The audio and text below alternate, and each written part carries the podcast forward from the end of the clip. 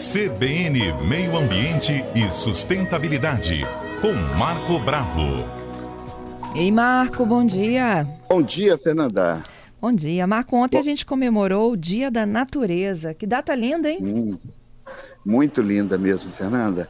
Bom dia a todos os ouvintes da Rádio CBN. Pois é, a natureza está aí para nos encantar, né? Com tantas surpresas, com tantas mensagens, né? A natureza manda mensagem para a gente o tempo todo. Ainda bem que pelo menos começou a chover, já vai melhorar os aspectos aí né, das pastagens, das florestas, dos reflorestamentos, né, das áreas de matas nativas da Mata Atlântica. Os animais precisam de água. Mas vamos conceituar, né? Vamos classificar a natureza. É importante a gente entender isso. A natureza ela é constituída de dois fatores, Fernanda. Olha como é que é bacana o conceito de biologia, né? Uhum. Fatores abióticos, ó, vamos lá pegar lá no latim, aquela aula de latim que você fez na infância, se é que fez, né? Você estudou latim? Não, não estudei latim. não estudamos, né? Trocou o latim pelo inglês, né? Verdade. Eu também não estudei latim, uma pena, porque a origem das palavras está tudo no grego, e o grego deu origem ao latim, o latim deu origem à língua portuguesa. Se nós estamos agora conversando, você está me entendendo, o ouvinte está me entendendo, devemos tudo aos gregos. E os gregos deram origem ao latim, né, o grego, e o latim deu origem à língua portuguesa. Devemos muita coisa aos gregos, né? Matemática, uhum. filosofia, o esporte, as Olimpíadas, toda uma é, organização social começou na Grécia, né? Mas vamos lá, o primeiro conceito é o fator abiótico. A vem do latim não. Então, bio, vida.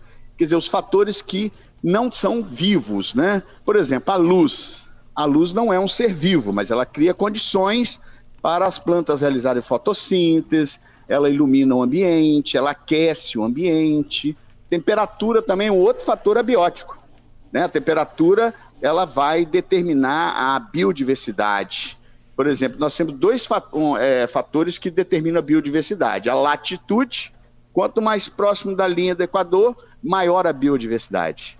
Quanto mais próximo do nível do mar, maior a biodiversidade. Então você vai vendo que à medida que a gente vai avançando para os polos, a biodiversidade vai diminuindo. Então, fator temperatura e luz são fundamentais e são abióticos. A água é um outro fator abiótico fantástico, porque sem água não há vida. Inclusive, quando você vai investigar a vida em outro planeta, a primeira coisa que você tem que entender, né? entender se tem água, identificar se tem água naquele local. Se tem água, existe possibilidade da existência de algum ser vivo, seja microscópico ou pluricelular. Então, água, temperatura, luminosidade, pressão, né? A pressão também, quando você mergulha numa piscina, que a piscina é mais funda, dá dor no ouvido, é a pressão. Pressão atmosférica. Também é fator limitante. Lá no fundo do oceano, a pressão é tão intensa que poucos seres vivos conseguem sobreviver. Então nós temos uma classificação de euríbaros e estenóbaros, que é um conceito que a gente pode depois comentar sobre isso, né? É, conceitos de animais adaptados à pressão ou não salinidade também. Quer dizer, você tem uma série de fatores abióticos que criam condições favoráveis para a vida na Terra. E os fatores bióticos, biovida, né?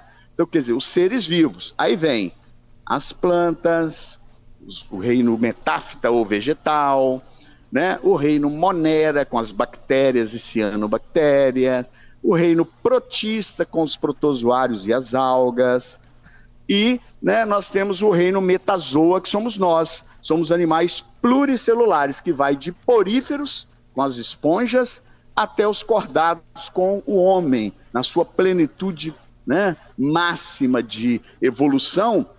A espécie humana é a mais completa com o sistema nervoso né, encéfalo-raquidiano. Quer dizer, nós temos toda uma estrutura e uma classificação. Então, quando a natureza ela é percebida, a gente tem que perceber um pouco mais o que está ao nosso entorno, não é, Fernanda? É verdade, a gente está passando por um momento agora de muita correria, muito acelerado e deixando de ver o pôr do sol, deixando de ver o nascer do sol, igual o pessoal lá da, da canoa havaiana, deixando de observar mais o nosso entorno.